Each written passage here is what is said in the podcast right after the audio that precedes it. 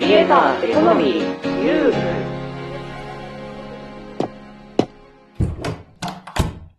どうもこんばんは、かぐわです。今日もですね、相変わらず仕事は忙しいんですが、まあそれでも、あの、毎日投稿していたルーチンを、えーやめてしまうことの方がね、えーちょっとストレスになるので、今日は私自身の微暴録でもありますので、えーちょっと配信の形態は変わりますけども、お届けしようと思います。それでは、行ってみよう。ハッシュタグクリエコじゃあ、まずはこちらの記事。2023年10月3日、ニューンクリエイターズの公式リリースです。映画、小説、アート業界のプロモーションや企画制作などを行う株式会社、ミュークリエイターズを設立と。はい。え今日は何の話題かと言いますと、TikTok ですね。あの、ショート動画、相変わらず絶好調ですよね。例えば海外などですと、もうやっぱり TikTok で本が売れると。まあ大体こう、やっぱり1万円弱というか、数千円単位のものが比較的相性がいいとは思うんですけど、まあそれでも海外、それから国内など、やっぱり TikTok、ショート動画で何か物が売れていくというのは相変わらず絶好調で、そして海外ではね、えー TikTok がもうそもそも EC のネットショップのプラットフォームにもなってるということで、本当に絶好調なんですよね。で、まあそういう背景も受けてか、最近 TikTok を見ると、TikTok で成功した人が広告代理店をやって、で、広告代理業の、まあ、PR として動画を出す、みたいな動画もね、最近ほんと増えてるんですよね。で、まあ、そういう流れを受けてか、はい、この New Creators という会社が立ち上がったと。で、この会社、えー立て付けなんですけども、有名インフルエンサーが中心になって立ち上げた会社です。えーまずどういう人がいるのかというと、しんのすけさん。えーこちらはですね、多分 TikTok を一回でも見たことがある人だったら、まず絶対は見たことがあるというぐらい、もう有名な方ですね。TikTok フォロワーが69万、インスタが1万1000、X が1万4000と。で、も映画の寸評を1分間でね、えーコンパクトに伝えると。で、本人自身も、テレビシリーズとか、映像制作の仕事をしていたり、映像の専門学校講師をしていたりということで、本当にプロ中のプロの方が映画や映像作品について語るという TikTok が人気で、現在69万人ということで、まあビジネスとしてもね、成功してるわけですけど、まずこのしんのすけさん。そして、小説紹介クリエイターケンゴさん。彼は、TikTok が39万人、YouTube が15万人、そしてインスタがすごいですね。インスタ13万人、で、X1 万7千人と。そして、えーアート紹介クリエイターの、えーアビさん、AVI さん。えー TikTok が18万、YouTube が19万、インスタが7万という3人がですね、中心になって立ち上げた会社ということですね。実際まあ最近の TikTok は実はもう収益化が始まっています。X で最近収益化が始まって、ひろゆきさんとかがね、何十万稼いだみたいな話が話題になってましたよね。で、TikTok は多分それよりも若干いい還元率のような感じです。え国内のインフルエンサーさんでも30万入ってきたとかですね、え普通に投稿をしていました。で、TikTok の再生数で30万って少ないと思われるかもしれないですけども、それでもね、ほら、TikTok って、その人の動画に広告がつくわけじゃないじゃないですか。だから、それを差し引いて、そんだけの額が入ってくるというところはね、本当に TikTok 絶好調だなという気がします。要は本当に持ち出しですからね。うん。で、それがほら、世界規模でクリエイターに分配してるわけですから、まあ本当に絶好調だなという感じがします。だからこの3人も、おそらく TikTok の方のそもそもの収益はあると思うんですよね。かなり。かなりあると思うんですよね。そう、私もね、早く早くあの、資格をクリアしなくちゃいけないんですけど、うん、したいんですけど、そうそうそう。あとで、動画1本、10万バズの動画を直近3ヶ月以内とかに出すのかな？そうそう。それだけがまだクリアできてなくて、それ以外はね、クリアできてるんで、そう、早く動画出さなきゃいけないんですけど、そう。っていうので、まあ、本人たちも多分そういう背景もあって、立ち上げて、に至ったということだとは思います。それで、実際のじゃあ設立にあたって商品ですね。えー具体的に何をビジネスするかというと、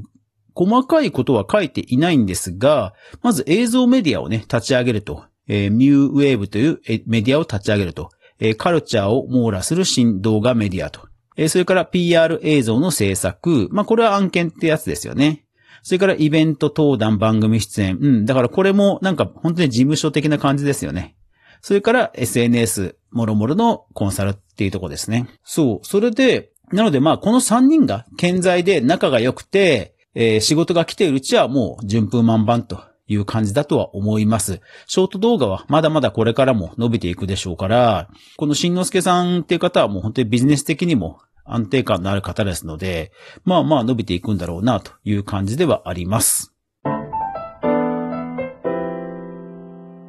ハッシュタグ、クリエコ。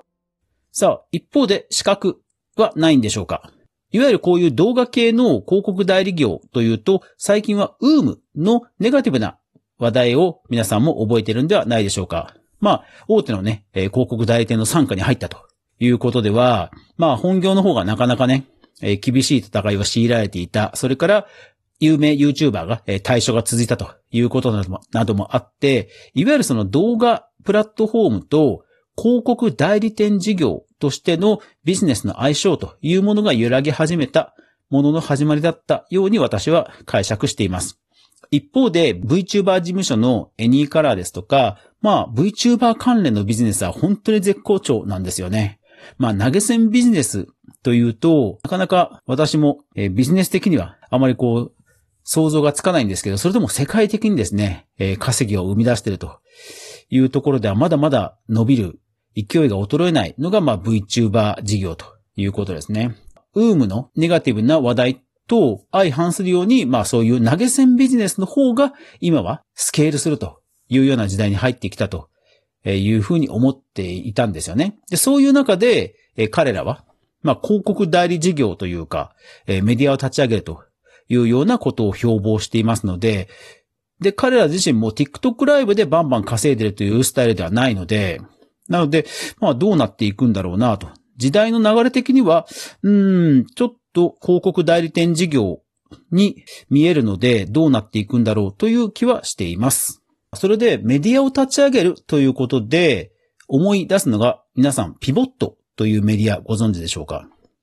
ピボットというのは、え佐々木則彦さんという方が立ち上げた、えいわゆる、え経済ビジネス番組の、えメディア企業です。えピボットラーニング、ディープダイブ、ピボットイッシュなどですね、ビジネスまたは経済に関しての動画や、えコンテンツを、